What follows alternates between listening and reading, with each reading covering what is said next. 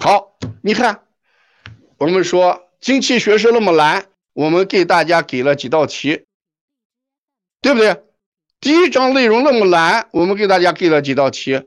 阴阳学说是最难的，今天晚上我再花费一点时间，给你再给几十道题，让你看。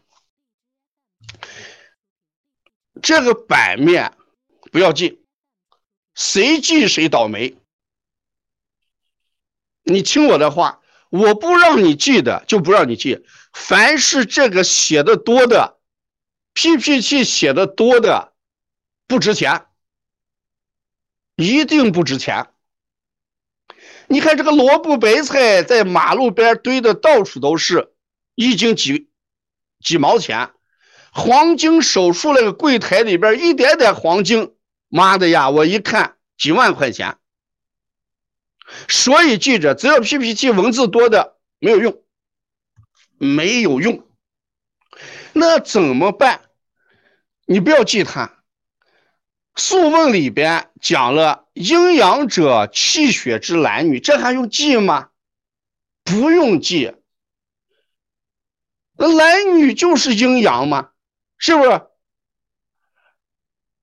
所以气血之男女讲的就是女为血，男为阳嘛。血气构成男女，阴阳构成男女嘛。左右者阴阳之道路，这还用记吗？中国这个开车是靠右行，日本开车是坐靠左行嘛，对不对？所以阴阳道路就是左右嘛。你记着，你出门走路的时候靠右行，你靠左行，你就是日本人，对不对？水火者阴阳之征兆嘛，火曰炎上，水曰炎下，征兆就能看得见的东西，你还用背吗？金木者生成之始终也，金跟木是什么？不用讲，东木西金嘛，对吧？所以说东西。东西买东西没有买南北的，你干嘛去啊？我去买点东西，没有说干嘛去？我去买些南北，没有人说买南北的。东西东西就是生成的开始呀。东者为木，西者为金，这是五行里面我们都讲过的嘛。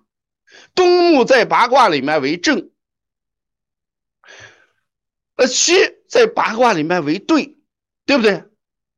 西经为对，东木为正。讲到八卦的时候，你想啊，买东西买金木吗？买金木就是东西，就不要看这四句话，你千万不要记，千万不要记。我让你稳稳当当的把这四分拿下来。做题，下列阴和阳的概念中最确切的，这还用讲吗？阴和阳是中国两个两两点六，确切吗？阴和阳即是矛盾，确切吗？阴和阳代表事物，阴和阳代表事物既相关又关联的。哎，哎呀，这个确切，前面的不确切，对不对？也对，确切不确不确切？这个题答错了，千万不能给他报名。今天我们的老师把眼睛瞪大啊，谁要把这题答错了，明天不要给报名，对不对？这不是得了一分吗？再看十一题。事物或者现象阴阳属性的征兆，刚才不是讲了吗？征兆是什么？你再答错，我试试看。哎，水火为征兆吗？水火为征兆吗？你说这到底有啥难学的？我就不知道。大家说来来来，在十二题，日本人朝左行，中国人朝右行，左右为道路吗？你再把这答错，答错你试试看。素贞生成之时，记着东边买木，西边买金，买东西上街买东西，上街买东西。你看把我都讲的手舞足蹈了，我都讲的热血沸腾了，是不是？我都这么热血沸腾了，你还记不住？你应该热血复活，对不对？